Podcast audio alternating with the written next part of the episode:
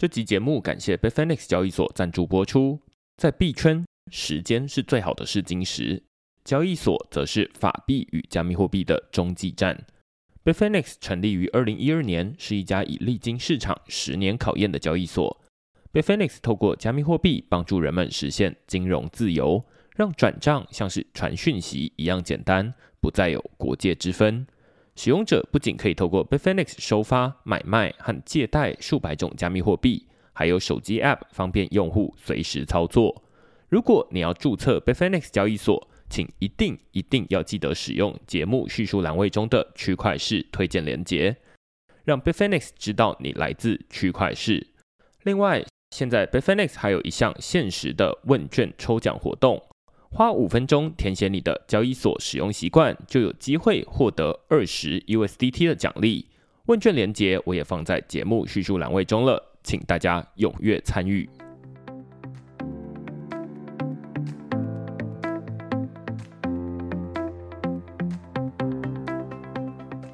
Hello，大家好，欢迎大家来到区块市的 Podcast，我是区块市的作者许明恩。那先简单介绍一下区块市哦。区块是一个礼拜出刊三封的 email 给付费的会员，那其中一封就是你现在听到的区块式 podcast。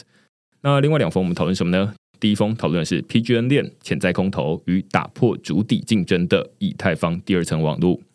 那这篇文章在讨论一个最近呃新出来的一个新的区块链啦，叫做 PGN 链，它的全名叫做 Public Goods Network。那大家没有听过这个链是非常正常的，甚至没有用过也很合理。因为它现在就我所知啊，没有任何交易所上架这个链。那为什么要特别讨论这个链呢？因为我觉得它非常有代表性，它的象征意义大于它的实质意义。那它特别在哪里呢？大家在过去这几年的时间，可能会看到蛮多新兴的区块链出来，例如说大家耳熟能详的，那除了以太坊之外，可能还有听过 Solana、Polygon 等等很多不同的区块链。那现在也有以太坊的生态系里面开始长出这个第二层网络，呃，Layer Two。那 PGN 链它其实算是这个 Layer Two 的其中的成员之一了，也就是它的基础是以太坊，但是呃，它是在以太坊上面架一层呃新的区块链，然后让这个转账变得更有效率。虽然它的呃转账手续费非常的低，呃，例如说每一笔交易可能是呃不到一块钱台币等值的以太币，所以它非常的便宜。只不过呢，它有一个非常特别的地方，它跟大家每一个新的区块链出来都要主打，哎，我们的速度很快，呃，我们的成本很低，然后我们这个很有扩展性等等的，很不一样。他们主打的是想要打破这种主底竞争，呃，也就是 race to the bottom 的这样的一个状态。什么叫主底竞争呢？例如说，呃，新的区块链跳出来，它就会说，呃，手续费很低，然后效率很快。换句话说，如果你用这个咖啡厅来比喻好了，现在的状况比较像是，哎，每一间新的咖啡厅出来都在比较说，哎，你看我们的又更大杯，然后又更便宜，每一间都在比这种类似叫做 CP 值的东西。那但是 PGN 链他们想要主打的是说，其实我们的链的手续费已经足够的便宜，速度已经足够快了。那如果我们没有要竞争最便宜跟最快，而是我们会把这个适当的这个收入。拿去重新投资在公共财 （public goods） 上面，所以他们的名称叫做 Public Goods Network。所以它是一个有点像是你如果在买咖啡，然后有一些咖啡他们主打说啊，我们用这个公平贸易咖啡豆啊，或者是我们用对于环境友善的这样的一个咖啡豆。所以你在消费的时候，它其实有另外一层意义。那我觉得 PGN 链它是类似这样子。所以，我们在这篇文章就来讨论说，哎，PGN 链它现在可以用在哪里，以及你在使用的过程中，它有什么样的不同，它背后代表的含义到底是什么？好，所以我们在这篇文章在讨论这个内容。那另外一篇呢，讨论的是灰度胜诉 SEC，FTX 的好消息与现货 ETF 好在哪？那这篇文章其实是最近啊，我们在录音的这个礼拜的大新闻，其实也是今天 podcast 的主题啦。那在讨论的就是呃，灰度这间公司呃，他们在去年二零二二年的时候，对美国的证券交易委员会 SEC 提告，然后说，哎，那他们没有道理拒绝我们的比特币现货 ETF 的申请。那于是最近的法院判决结果出炉。说啊，这个灰度胜诉。那当然，这个市场的价格马上往上涨了五 percent 哦。那在这个熊市上面，五 percent 算是很多了哦。那所以看到之后，哎，觉得说蛮有趣的，它竟然可以让这个市场马上有一股这种庆祝的气氛。但绝大多数人可能对于灰度、对于 SEC、对于这个比特币现货 ETF 可能不是那么熟悉，所以我们在这篇文章在讨论到底灰度在做什么生意，GBTC 又是什么，以及。呃，为什么灰度会因为所谓的比特币现货 ETF 而杠上 SEC？好，所以我们在这篇文章讨论这个主题。那如果大家对于这些内容有兴趣的话呢，欢迎到 Google 上面搜寻“区块市趋势的事”，你就可以找到所有的内容了。也欢迎大家用付费订阅来支持区块市的营运。那我们今天呢，其实就是像刚刚说的，要来讨论灰度胜诉 SEC 的这个主题了。其实今天早上哦，就是 SEC 又有新的动作，然后让这个市场又跌回来了。那我们今天呢，很开心可以邀请到 Matrix Port 在台湾区的负责人 Ethan 来跟我们讨论这个主题。我们先请 Ethan 跟大家打声招呼。哎，听众朋友，大家好，明恩你好。要不要先请 Ethan 简单介绍一下自己，然后跟介绍这个 Matrix Port 到底在做什么样的事情？OK，呃，我自己本身的话，其实我的币龄啊并不长，对，大概就是一个韭菜等级吧。对我大概呃接触 crypto 其实大概就两年的时间。对我还记得我入行的时候，比特币的价格跟现在真的是啊，过往的好事就不要再提了。对对对，那但我我其实年纪也不小了，对我以前大概有十七年的时间都在传统金融业服务，包括最开始的富邦银行啊，然后还有花旗美邦证券，然后后来比较长的时间是到投行的 sell side，然后在交易室里面做机构法人的业务。对，那我待过香港的美林证券，然后在香港的德意志银行，然后后来回台湾的德意志银行跟台湾的法国兴业银行。对，那因为我们以前都是 cover 机构法人嘛，所以我们以前大部分的客人可能比如说像台湾的寿险公司哦、彭宣放银行哦，或者是台湾的一些其他的呃商业银行。等等的，那我们主要的以前交易的商品，比如说包括可能汇率跟利率避险的商品，或是一些投资型的结构型产品，或者是最简单的像美国政府公债等等的。对，所以我算对金融市场的认识算是有，尤其是在所谓的呃刺激市场这一块哈，金融商品啊这块是比较熟悉一些。今天刚好这个如果讨论这个灰度 ETF 的话，可能还可以勉强的可以对有一些贡献。对，好，那呃我现在的话，其实主要的工作是担任 Matrix Pro 台湾市场的负责人嘛。那 Matrix Pro 大家可能对他最熟的，反而不是公司本身，是我们的 founder，对，因为就是大家很多人叫韩总嘛，或季韩哥，对，吴季韩他本身是比特大陆的 co-founder，那他二零一七年离开比特大陆之后，他就创了 Matrix Pro。那我们的集团其实下面有好几个业务哦，大家可能对 retail 最熟悉的可能就是 Matrix Pro 这个资产管理的 APP，但其实我们还有其他的几个 entity，像是 Bit.com 哦，这个期权交易所也是我们公司的交易所，然后还有我们像比特小路。他们做矿场的管理，还有一些就是呃挖矿的业务，对，然后还有像是呃 Cactus 是我们在香港的一个托管的一个专门做 crypto 的托管公司，对，那其实整个集团里面还有其他的，像是我们也有我们的创投叫 Matrix Venture，然后我们新成立的一个资产管理公司，在新加坡注册叫做 Matrix Stock，其实整个集团在加密货币的这个市场的涉猎算蛮深的了。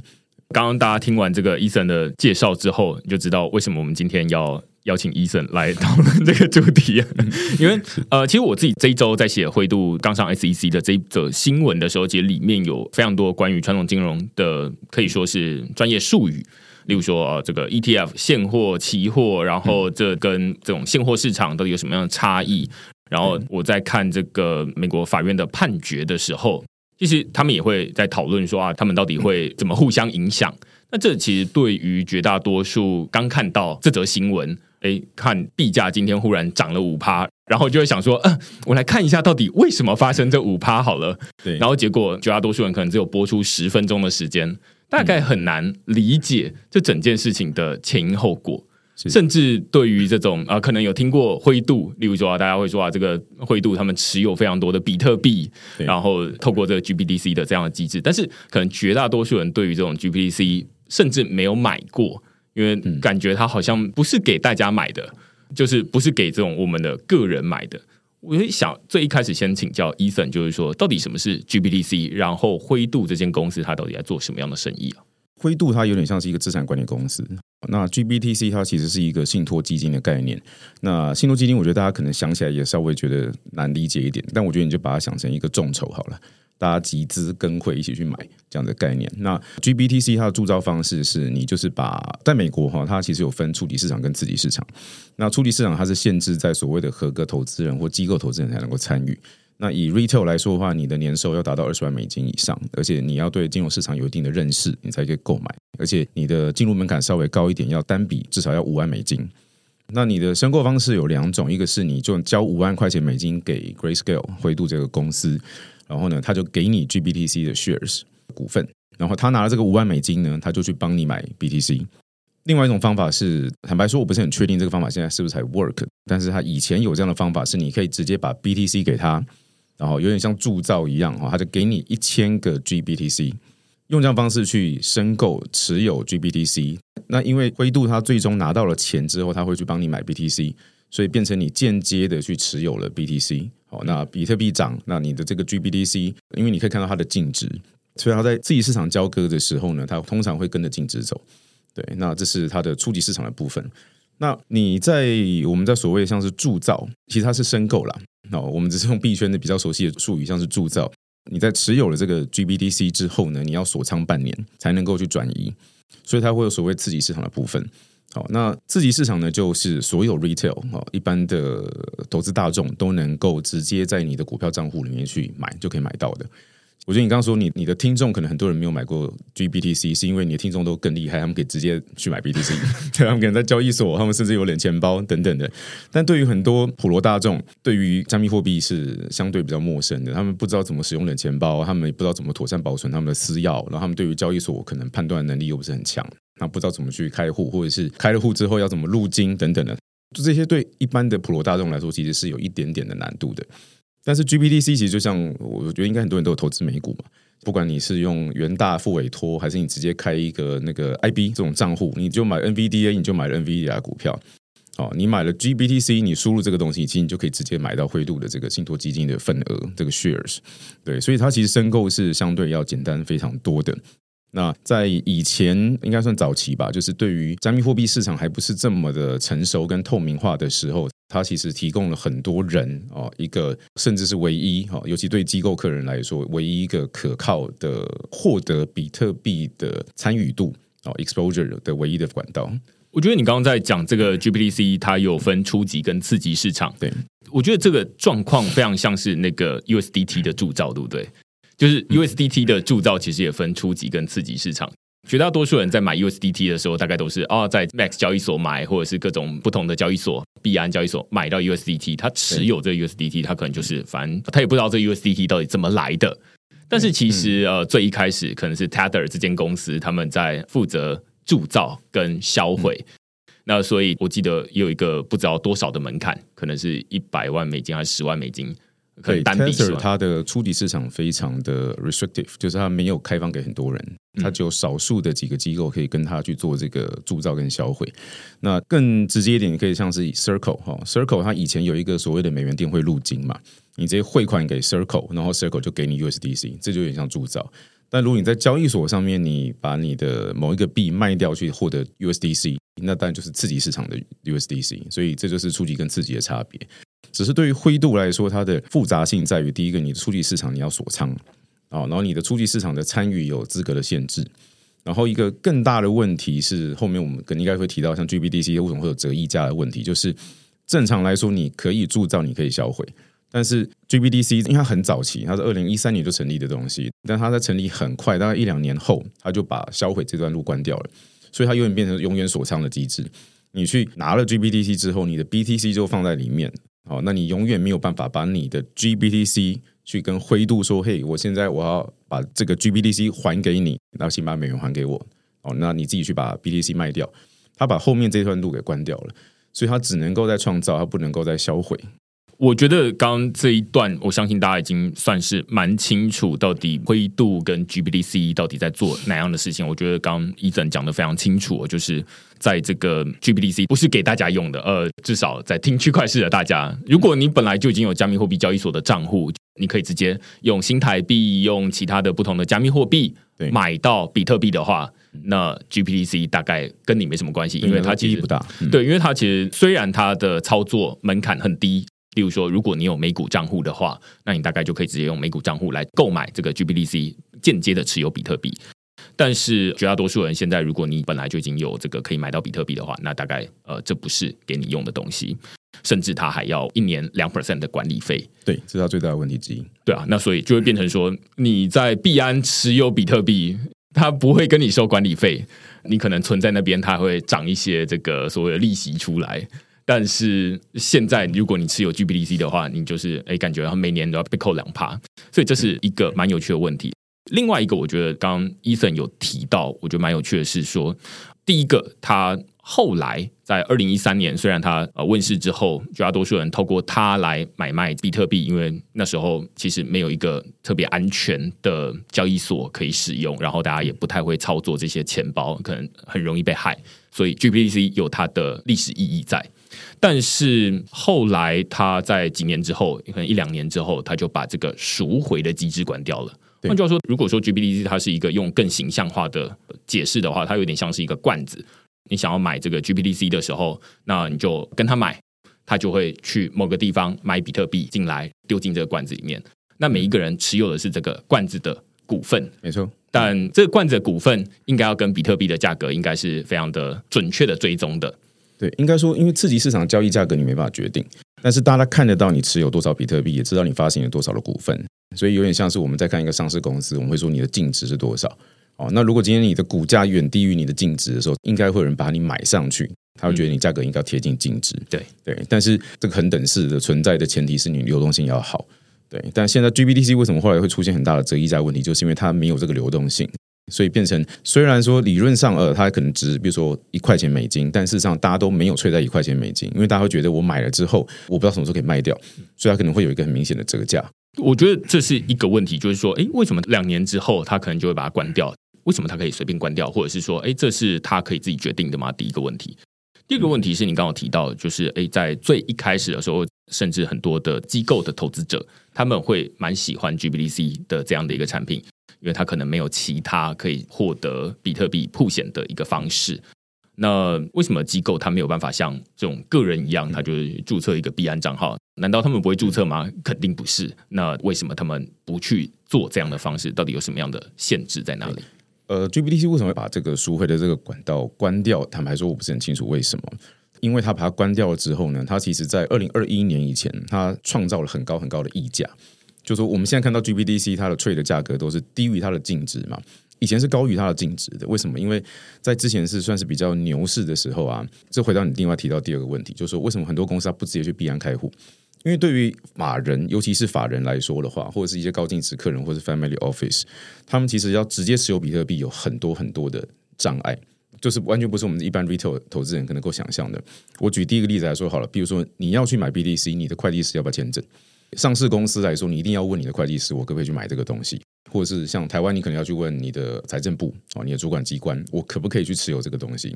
那如果你的会计师直接跟你说他不想签的话，你难道要为了这件事情去更换一个签证会计师吗？你签证会计师你要做公告啊，那你投资人肯定又更担心，哎，你是不是公司财务出什么问题？所以你要换一个会计师。对，所以很多法人他其实要持有是有困难的。第二个是对于法人来说，好了，假设今天老板想要买加密货币，加密货币你的私钥要怎么保存？对，你要用冷钱包吗？那冷钱包要锁在哪里？放在老板的保险箱吗？那会不会哪天老板要卷款潜逃的时候掏空，我把比特币都拿走了？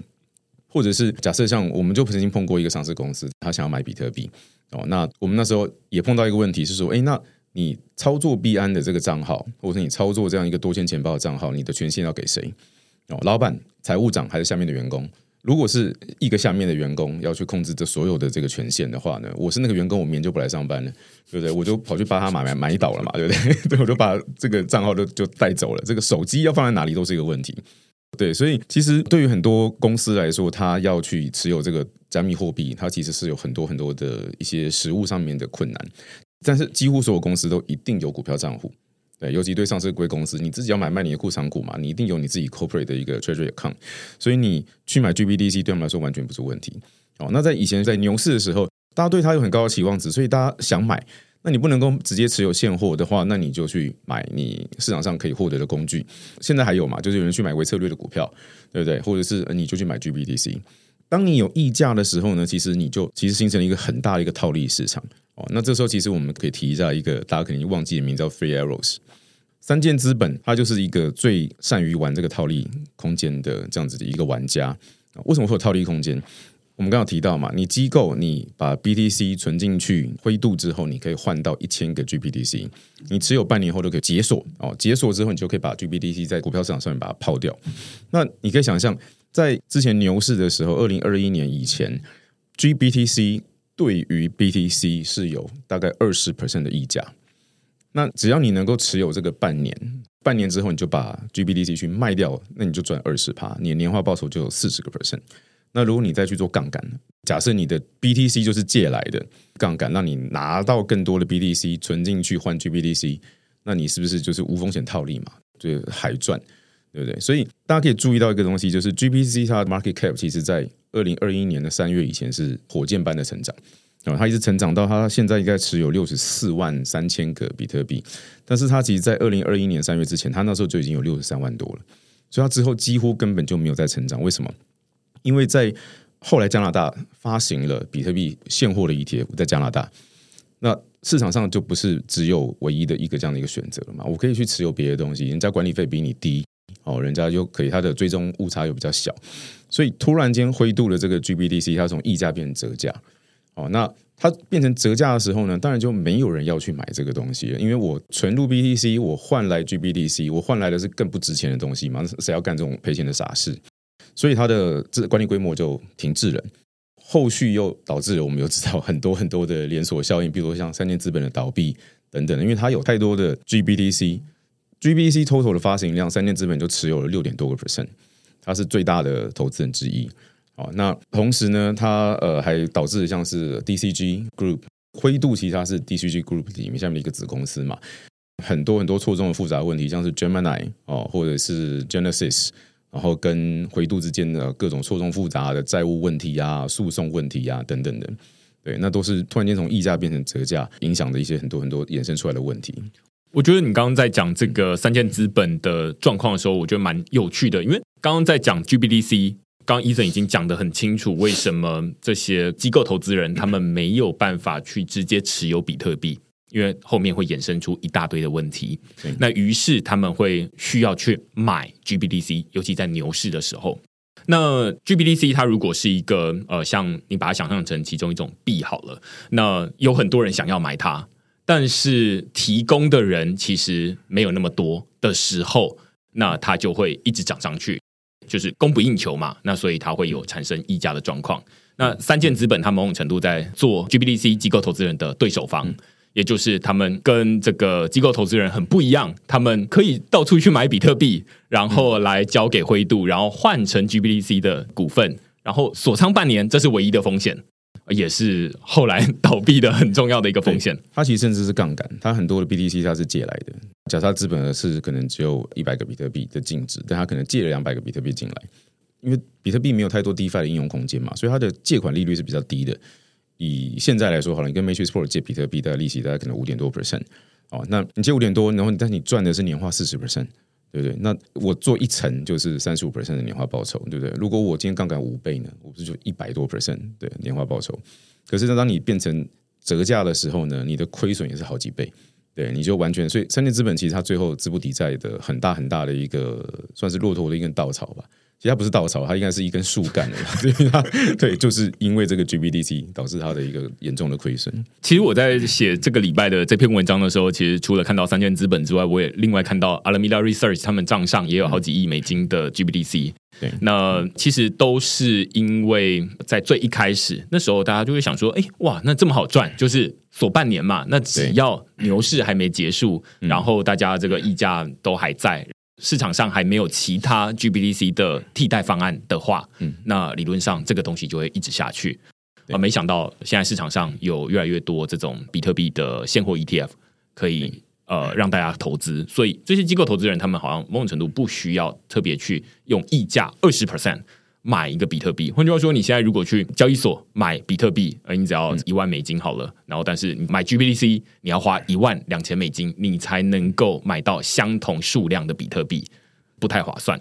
那但是反过来说，从这个溢价变成折价的过程，我觉得刚刚伊森也讲的很清楚，就是既然刚呃，例如说刚刚三件资本他们在呃参与套利的过程中，从溢价变折价，那最后他们因为这样子而倒闭。那后来也有蛮多这个公司因为这样子，反正就被套牢在里面。像我们刚刚提到的 Alameda Research，它 FTX 倒闭之后，他现在手上还有一大堆 GBDC，某种程度就是他那时候要决定说，我到底要现在直接认赔杀出，还是到时候可能灰度想要申请，这就跟我们今天讨论的主题很有关系，就是他们在二零二一年的时候就开始想说，哎，那灰度他们要跟美国的 SEC 申请说，我们想要把这一个 GBDC 的股票转换成它追踪效率比较高的新的投资的工具，叫做呃比特币现货 ETF。那我蛮好奇，就是说这一个过程到底 GBDC 跟比特币现货 ETF 之间的差异是什么？或者再从更基础的来问好了，到底什么是现货 OK，其实 GBDC 虽然我们说你只要有股票账户就可以买，但它其实它的上市交易所并不是在。交易所，它是在一个 OTC market 里面哦，就是它是算是场外交易了这样子。对，但是呃，你如果变成了 ETF 之后，其实你就可以进，比如说你进纽约证交所等等的，那你大家对你的信任度会明显的提高很多。那你能够接触到的投资人也可以更多，你可以获得更高的流动性。但是对于 G 对于 GBTC 来说，它跟 ETF 之间最大的差异是你必须要能够做 redemption。因为我们知道 ETF 它其实有 creation 跟 redemption 嘛，算是说铸造跟销毁，也可以这样想。对，就是如果很多人要买 ETF 哦，那导致于你今天你的 ETF 开始出现溢价的时候，那你这个发行公司哦，它就可以创造更多的 ETF 的股份进去这个市场，然后把这个溢价给销毁、消灭掉。那如果今天 ETF 出现折价的时候呢，这个公司它可以自己买回这个 ETF，然后呢把它给注销掉，就减少你的总发行量。去让它再回到平价，所以如果今天你从 GBDC 转换成现货 ETF 的话，当然第一个是你能够在更合规的交易场景哦去进行交易，那你对投资人的保障或者是投资人对你的信心哦，很明显都会提高。对，那第二个呢，最大的关键就是你可以把目前的这个折溢价给消弭掉，所以你可以注意到很有趣的事情是，灰度它以前呢。爽赚 这个管理费这么多年，他从来没有提到说要去把它转换成 ETF 这件事情。因为你当你转换成 ETF 的时候，你算是被动管理的一个投资工具嘛，你不可能再去收两 percent 管理费这么高额的管理费。你看现在市场上面大部分的 ETF，它管理费可能都在零点二到一个 percent 之间。哦，那他爽赚这么久，但他一旦变成折价的时候呢？同一年二零二一年就跑去跟 SEC 申请说：“哎，我要转 ETF。”因为我觉得他应该也很清楚知道，是他当你失去流动性而且变成折价的时候，其实你对于所有的 Holder，包括你集团内部的公司，或像 Alameda，或像 Three Arrows，那他们对这些公司来说产生多少多少的 issue？对，我觉得 GBDC 它在最一开始它可能是场外。然后后来，如果它成功转换成现货的话，它是可以有铸造跟销毁的机制，或者是创造跟赎回的，而且可以挂牌在像纽约证交所这种大型证交所。嗯嗯嗯，所以这跟最一开始的 GBDC 的状况就很不一样，因为最一开始它不知道是什么样的原因，就把赎回的机制关掉。换句话说，它只有单向的。如果用刚刚的那个 GBDC，它是一个罐子的话，这个罐子它只会慢慢的膨胀，里面的比特币会越来越多。那这在牛市的时候大概没什么问题。牛市的时候，甚至会溢价，那溢价就会有三件资本，会有 Alameda Research，他们会去买一大堆的比特币，然后再灌进来，然后想办法平衡这个溢价。对，那但是在进入熊市的时候，就会出现问题。简单来说，GBDC 它会有一个问题是牛市溢价，熊市折价的状况。对，一方面是溢价，呃，但是其实你可以注意到一件事情哦，其实它出现折价是从二零二一年的三月就开始。好。但是，我们都知道，牛市的最高峰期是在二零二一年的年底。但它在三月变成折价了之后，这后面的这九个月的牛市里面，它都没有恢复溢价。对，所以我觉得它的流动性还是被大家所担心嘛。因为我觉得加密货币毕竟还算是一个比较早期，我觉得它还没有到进入真的进入它的承受期或高峰期的一个市场，它的市场参与的人是有限的。所以，当你的参与的人他的兴趣被很多投资工具给瓜分掉的时候，其实你灰度你要买 GBDC 的人就会变少。那你就出现折价的问题。当然，我觉得另外一个更大的关键就是，第一个是参与者的数量嘛，第二个是大家对市场未来的预期。如果你是牛市，哦，你参与的人很多啊，不断的有新的钱进来，那我觉得你要维持灰度的溢价可能不是太大的问题。但是如果大家对于市场未来看坏的时候，没有人要接盘嘛？但是你 GBDC 的量就在那边，你又不能够减少，对？那你市场供应量是恒定的，但是你愿意去持有它的人变少的时候，你自然就会变成折价，对。然后另外一个是，就算你有人要接，我为什么要接你？因为你的未来的这个呃，应该算双向的这个流通性吧，是比较不确定的嘛。我去买加拿大的 ETF。或是我在交易所去买，其实对他来说都是更直接，而且成本更低的一些持有方式。我刚在想到这个两 percent 的管理费，因为它其实相对于现货 ETF 来说高很多。我在想，这会不会跟他最一开始要关掉赎回机制有点关系？因为他如果关掉赎回机制，那大概就是所有持有 GBDC 的人，他都需要每年支付两 percent 的管理费。嗯，那倒也不是这样子原因。我觉得因为一开始他是独门生意。你要持有这个东西，它虽然有点像是一个封闭型信托基金，你要持有这个东西，你就只能找他。那你既然是独门生意，你当然 费用你要收多少就可以。那第二个是因为你是信托基金，你又不像 ETF，你要经过很多的审查，对不对？所以你要收多少管理费，主管机关也不会有意见。嗯，那第三个我觉得关键的是，以前大家觉得持有比特币是非常非常困难的东西。你想想看，二零一三年还没有这么多比较可靠跟成熟的信托机构啊，或者是那个交易所啊等等的。所以你一般人持有你的私钥要怎么办？你要冷储存还是热储存？哦，那哪一些钱包是可信的？然后你会不会被害？这些东西都是问题。那灰度等于是他帮你解决了这些问题。那它的存储的这些技术，哈，这些东西也确实比一般的 ETF 要来的复杂，跟需要花一点点的成本。对，所以它收多一点点管理费，其实某个程度上面也是合理的。对，因为你想想看，如果你是股票的 ETF。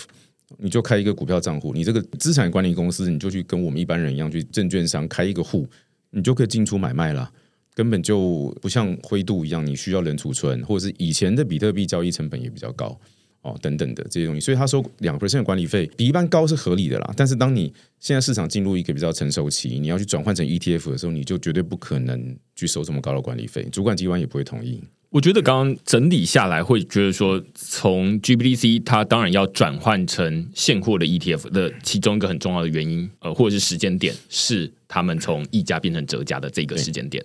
那之所以会从溢价变成折价，刚刚我觉得医生也分析的蛮清楚，就是有两个主要原因啦，一个是进入熊市，大家可能没有那么多的兴趣。换句话说，水流进来本来就已经越来越小了，因为从本来的大瀑布变成涓涓细流。那另外一部分是，哎，现在也有很多不同的投资工具可以让这些机构投资人。那水流竟然变小了，然后分出去的又多了，那 GBDC 它本身就变成一个相对没有那么有吸引力的一个投资工具。以前它可能是一个独门生意。所以它就会变成说啊，那没有人想要买这个 GBDC，那只有大家想要卖，甚至是呃有人急用钱的时候，他还要呃认赔杀出，那可能就会再更跌更多一点。那于是就会想说啊，那根本就没有人想要持有这个东西。于是他们想说啊，那我们呃来申请美国的现货的 ETF，看是不是能够变成是可以接触更多人有这种开源，然后另外一部分，哎，那它可以在这个市场上面获得更多的信任。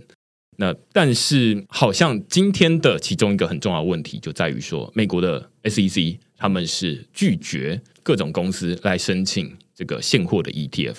我不知道伊森会怎么理解，就是为什么美国证管会会这么的严格，或这么的不愿意接受美国的现货的 ETF。但是大家又会说，哎，其实比特币也有期货的 ETF，它在几年前就已经上了。大家会拿这两件事情来比较。那到底这两件事情的关系是什么？第一个，期货跟现货在美国的管理主管机关是不一样的。那期货的话是 CFTC 嘛，就是呃 Commodity Future 原物料期货 Trading Commission 的，就是交易监管的委员会。所以说，其实呃 CFTC 它对于各种新金融资产哦，或者是像加密货币对他来说，他们都是比较友善的。对，因为加密货币你如果不能够当成一个 security，那你就是商品。那你既然是 commodity 的话，你自然就是 CFTC 的监管范围内嘛。那这个商品它的交易越蓬勃，对 CFTC 来说，其实开头是它的一个政绩，所以他们对加密货币是比较友善的。所以期货的 ETF 很早就已经没有问题了。但是如果你要变成现货的 ETF 的时候，其实你就还是要回到 SEC 这边来管理。对，那 SEC 对于加密货币的态度一直都比较模棱两可。呃，我们都知道嘛，那个现在大家都在骂，就是现在的那个主委 Gary，就是他以前是当教授的时候很友善，那我现在变成了 SEC 的主席之后呢？突然间变得很不友善，对，那 SEC 它其实对于加密货币也一直都，比如说它到底是不是有价证券哦，那你要不要符合所谓的那个 Howey Test？对，然后或者是说像是你到底这个东西会不会变成呃洗钱、诈欺等等的工具？SEC 的态度一直都比较负面一点。当你变成了 ETF 之后，其实某个程度上面它有两个意义，第一个是它等于承认你这个东西是合法的，这个加密货币的本质性它是合法的。那第二个很重大的意义是，它同意了你这个加密货币是。一般的 retail 都可以持有跟买卖的，对，所以 SEC 在对于这样子的意义上面，其实它一直都不愿意去放手。但期货跟现货的 ETF，其实我们也都知道，它呃，期货它有所谓的转仓的问题，比如像你在石油哦，你的期货一定会有到期日嘛。那为什么这些 ETF 不直接持有这些原物料的现货？是因为你不可能真的去买一桶一桶的油。假设今天有人要赎回这个 ETF 的时候，你要怎么把那一桶桶油卖掉？对，不管你的储存哈，或者是你的买卖哈，或者是你的运输都是问题。所以这些原物料，大部分的呃 ETF 它其实全部交易的，包括甚至像黄金这些东西，它其实都是交易期货哦。但期货它会有到期日，比如说我每一个月到期或者季度到期哈等等的。那我在到期的时候我要转仓。假设我九月一号刚好是一个礼拜五的话，你到期的时候呢，你要转到可能下一个月的最后一个礼拜五到期的这样，呃，我们叫三五日嘛，然后礼拜三、礼拜五对的到期日。那你在转仓的时候呢，其实你可能会有所谓的也是有折溢价的问题，一个叫做就是 contango，一个叫 backwardation。那这个问题为什么会衍生？就是说，因为期货假设你是下个月到期的期货，它会有点反映了市场对于下个月市场的预期。对，那当然中间还有一些持有成本的问题。好，那不管怎么说，假设现在比特币是三万块钱，大家觉得比特币会涨，那下个月期货可能已经吹在一点点的 premium 了，它可能已经吹在三万一了。哦，那你在转仓的时候呢，变成你就要去买三万一的期货。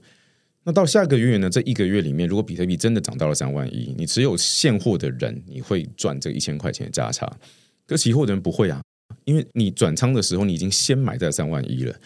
你到下个月到期的时候，你要再转仓的时候，你看的是再下一个月的预期。那如果再下一个月的预期又更贵呢？你永远都会有这个追踪误差的问题。所以，期货跟现货的 ETF 最大的差异就在于这个转仓哦，跟它的最终误差所形成的一些种种的一些 issue。所以，现货 ETF 很明显对投资人来说，它其实是更好的、透明度更高的投资工具。所以现在像灰度啊，或等等的现申请现货 ETF 这些人的诉求，就是有点像是一个行政程序不公的一个的一个诉讼嘛。灰度刚赢的这个诉讼，就内容就是这样子，就说你如果觉得现货会有，比如说你诈欺呀，或者是什么什么操纵市场操纵市场的等等问题，那你为什么允许期货？因为期货 ETF 对 retail 来说，它会有刚刚提到这些最终误差的问题，现货是比较好的。你现在允许了投资人去参与期货市场，那你为什么不允许他们去参与现货市场的 ETF？我觉得刚刚听下来，就是灰度他们的诉求，我觉得蛮简单的。因为最一开始 SEC 他们想要拒绝灰度从 GBDC 变成现货 ETF 的很重要的理由，在于说，他说啊，我们担心现货它上到这边来之后，它可能会有诈欺，会有这个操纵市场。但是我在看这个判决书的时候，法官他的。看法是不一样的。他就说：“现在 SEC，你虽然说出这个理由，但是你倒是提出一些证据出来啊。就是说，为什么你当初核准的时候，或者是说 CFTC 核准这个期货，它在上面可以交易，那它为什么就没有诈欺跟操纵市场的问题？那为什么现货就会有？那你要提出这两者之间的差异，那所以才能够支撑啊？为什么你要有一种不一样判断的选项？”呃，我提一下，期货的主管机关是 CFTC，可是你期货 ETF 的主管机关也还是 SEC，嗯，所以 SEC 它之前允许了期货 ETF 上市，现在不允许现货 ETF 上市，这个东西其实并不是两个主管机关意见的冲突，是 SEC 自己在打自己的嘴巴，他自己有点前后矛盾的问题。所以现在这些申请的人，他们的诉求就是：第一个是你已经有期货，为什么不允许对投资人来说更透明、更友善的现货的 ETF？那对于灰度这种公司来说，因为他当时要发行 GBTC。一定也是经过主管机关的允许，因为它是一个信托基金嘛。他就说：“哎，既然你允许我发了这个基金，我现在把它转换成一个对投资人更有利的一个工具，你为什么不允许？”嗯，所以他们的诉求其实大概都是往这个方向去 push 嘛。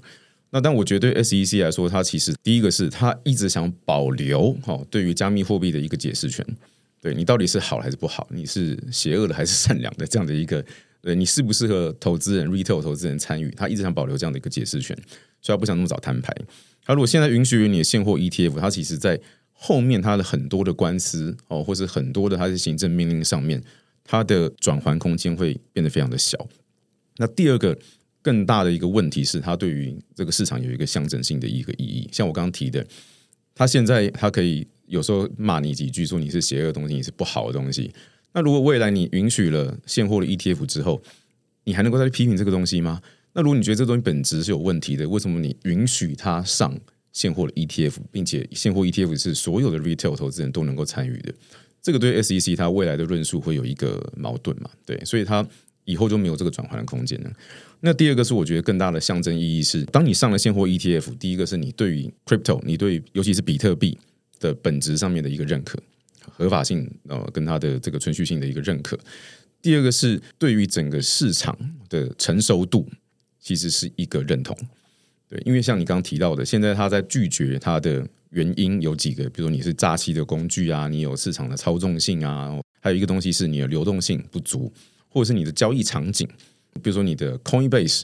哦，到底它具不具备市场监管的能力？哦，或者是说像是你在呃期交所，或者是你在 Coinbase 的交易量。流动性够不够？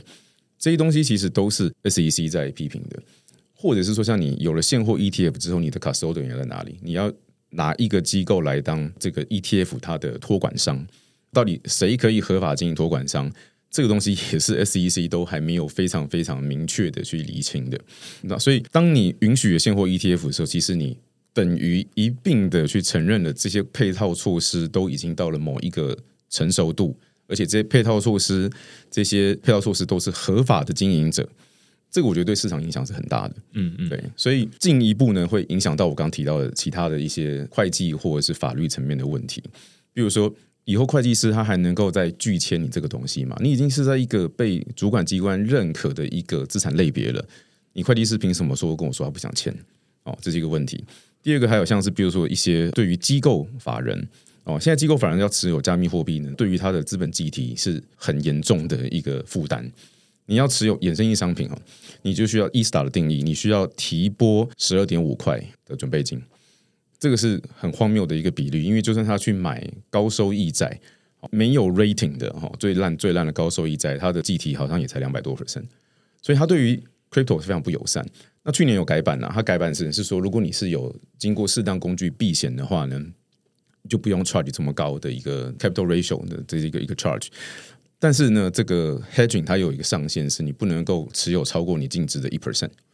对，所以以后如果今天 SEC 它的改变这些态度之后呢，其他的这些各个组织、各种单位，它对于 crypto 还可以这么的不友善吗？其实我觉得它会是一个整体性的一个重大的一个变革了。嗯嗯，对，所以我坦白说，我并不认为这个 ETF 它可以得到非常非常大的 AUM。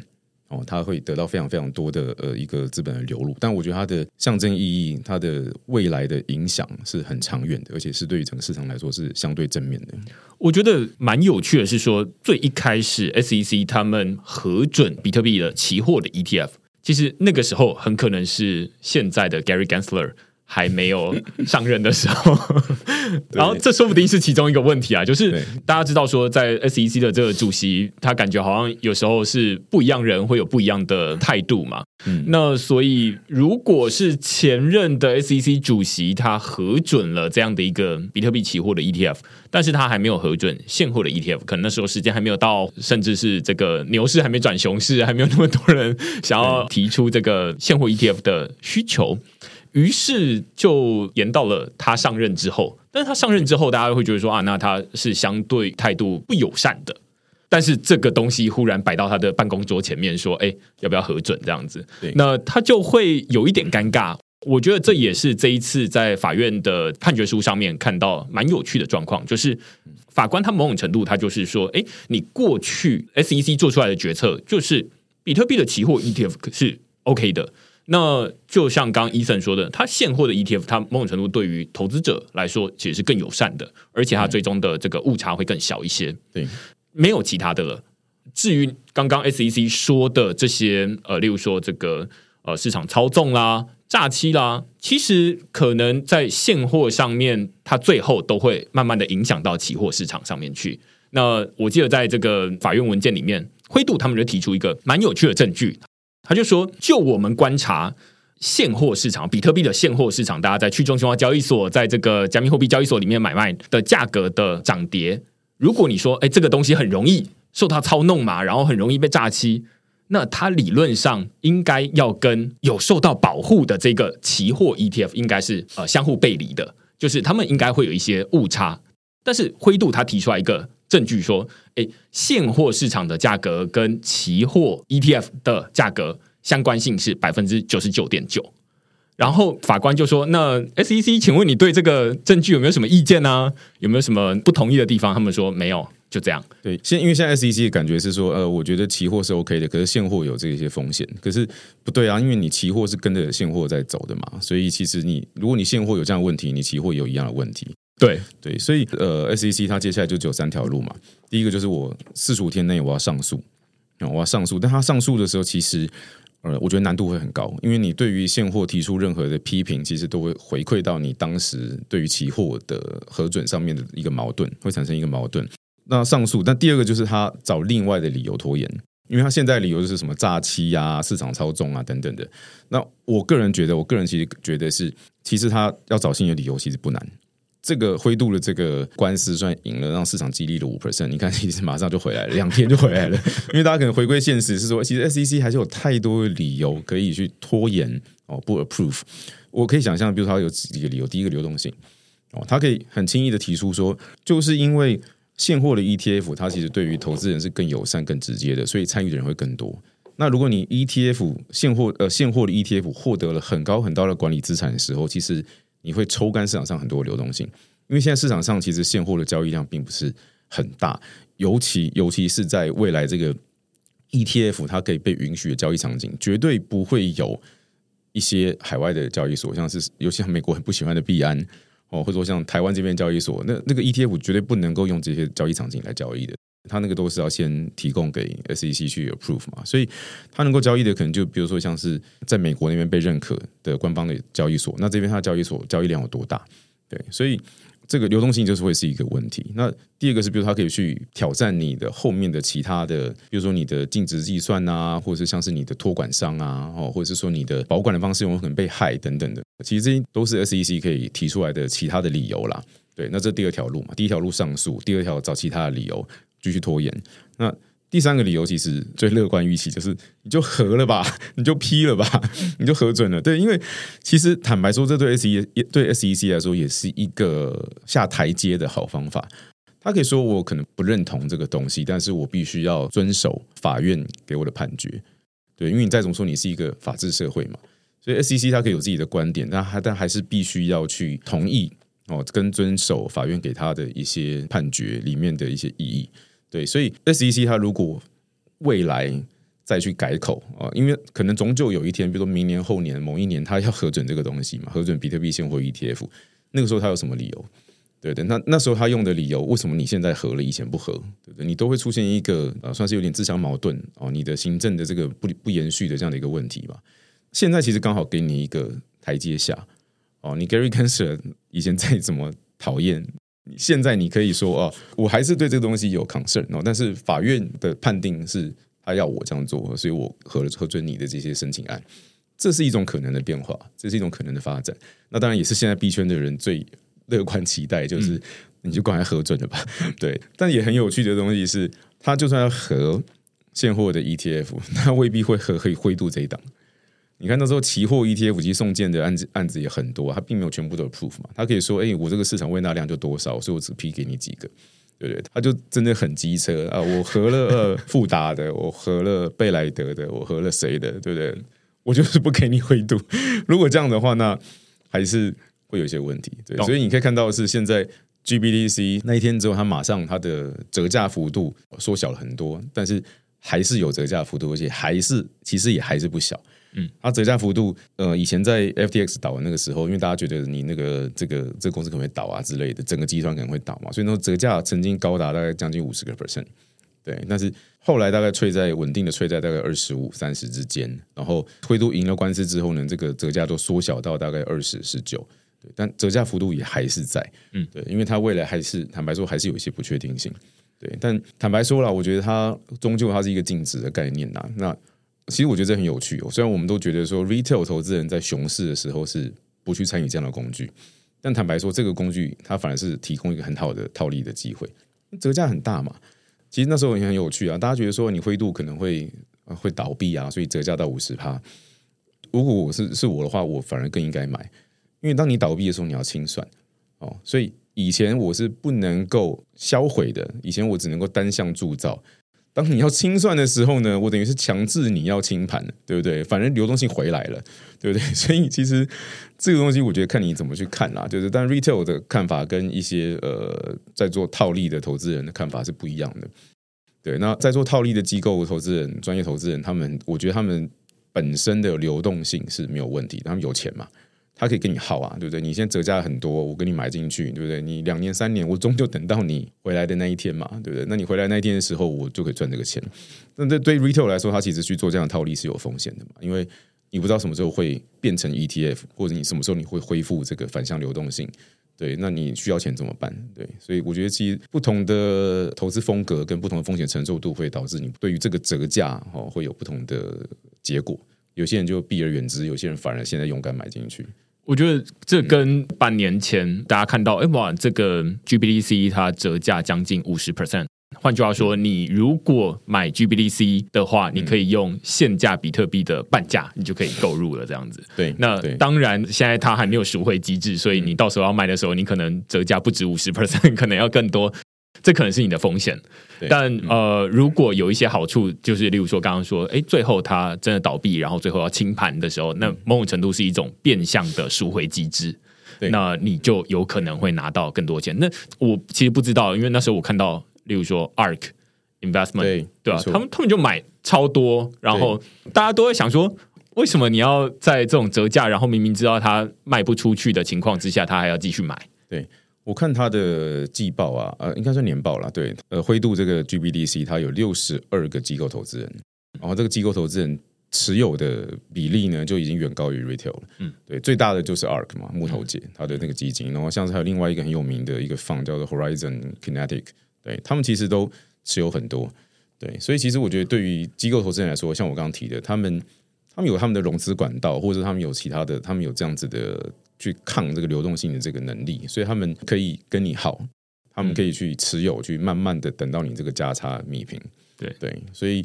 机构投资人反而在之前折价很多的时候，他们其实反而是勇于买入，因为他们觉得这有点像是就是你在用低于净值五十 percent 的价格去买一个公司的股票，这他们觉得这是一个天大的投资机会。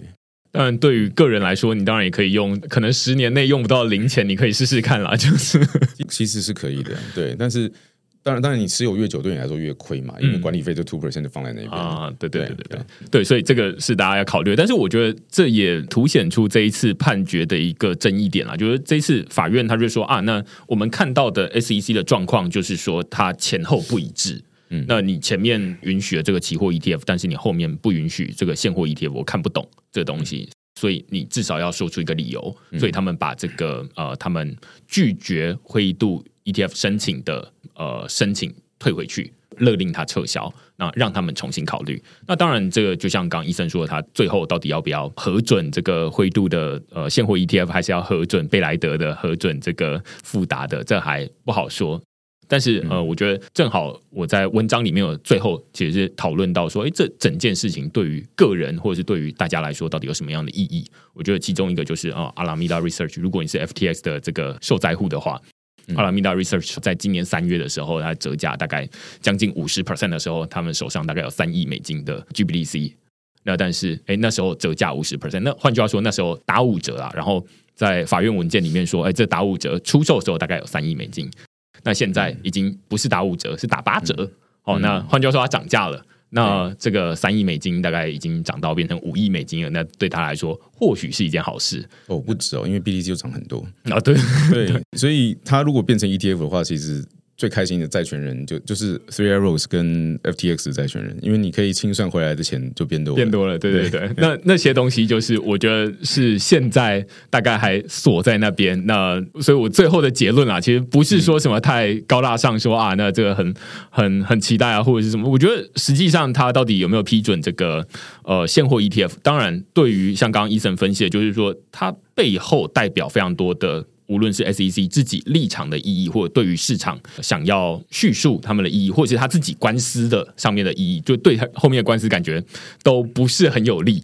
那但是，诶，如果他核准这样的东西的话，那会蛮有帮助。但是回到个人，就是我们最能够直接感受到的是，呃，如果灰度它真的能够转换成这个比特币的现货 ETF，那到时候能以接近一比一的方式赎回的话。那大家可以拿回来的钱，大家总总在说这个过去这一年，这个什么法律清算团队他们收了好几亿美金，然后等等那些涨价回来的钱就超过了，就是对这些债权人来说是是大力多了。对对对，尤其像 Three Arrows，它其实债权人大部分都是机构嘛，嗯，对，所以其实蛮多蛮多公司因为借钱给他而破产的。对，那这些借钱给他的这个债权人破产了之后呢，这个债权人又衍生了新的债权人。对，所以如果他还没有把他们那些 GD 变卖掉的话，一层一层。清算下去的话，其实应该都是，其实对这个债权来说都是好的。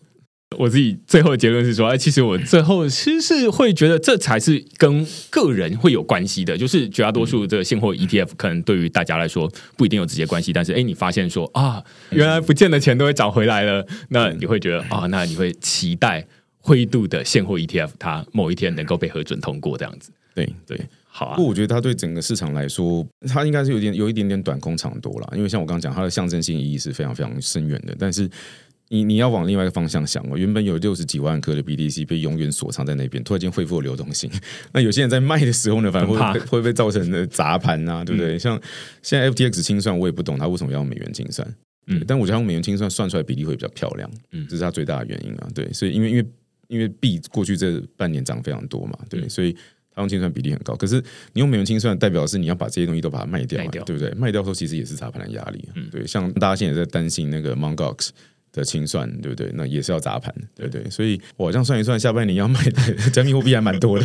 对，卖压算也算沉重了，对对对。OK，好，那今天我觉得算是整件事情帮大家理的蛮清楚的，然后我不知道伊森有没有什么想讲，但是没有没有提到的东西。呃，对，我觉得其实为什么大家现在一窝蜂的想要申请这个 ETF 啊？我觉得其实大家都想当第一个了，对，所以个人觉得 SEC 它如果要搞灰度的话呢，就是我最后会 approve 你，但是我不要给你第一个 approve，对，因为 first mover 它一定有很大很大的一些好处嘛，像是我们看呃黄金期货的 ETF 哦，第一个被批的就是 SPDR 嘛，哦，它现在管理资产就高达四百多亿美金。对非常非常大的一个 AUM，那那全世界最大的 ETF 还比它大十倍嘛，就是 S M P 五百的那个 SPY。对，所以因为你是第一个进入市场的人，大家对你一定会比较熟悉，然后对你比较你比较早开始吸钱哦，那你比较早开始吸筹的时候呢，你的流动性就会比人家好，所以你的最终误差跟你的买卖价差可能就永远都会比。第二个进入市场的人要来的好一点点，所以你又更容易吸到更多的钱，就变成一个良性循环。对，所以我觉得这件事情对 SEC 来说会是一个他必须要核准哦灰度的这个东西的一个一个压力。对，但因为我刚刚有提到说他他可以先核准别人，但我觉得他不至于过分到说不核准你灰度，因为那个针对性太强。但对灰度来说未必。呃，我觉得他解决集团内部大家这些借贷啊、Gemini 啊、Genesis 这边之间的一些问题，但对于灰度公司来说，我觉得未必是好，事因为他现在真的是暴利，他现在两 percent 管理费没有 ETF 收那么多钱。但如果未来你变成第二个、第三档被核准的 ETF 的时候，其实你的管理资产很有可能会流失。哦，那对于灰度这个公司的长远来看的话，我觉得就不见得那么正面了。嗯嗯，完全同意。好，今天就非常感谢伊森来讲。我觉得中间很多过程中，我都觉得很像是在听故事，然后可以让你一直讲就好了，我 不用问问题了。这样没有 没有，对对。好，今天非常感谢伊森来跟我们讨论这个主题。那如果大家喜欢今天的内容的话，欢迎到 Google 上面搜寻区块市，然后用付费订阅来支持区块市的营运，或者是你也可以到这个 Apple Podcast 或者 Spotify 这个你自己收听的平台上面给我们五星的好评。那我们就下个礼拜再见喽，拜拜。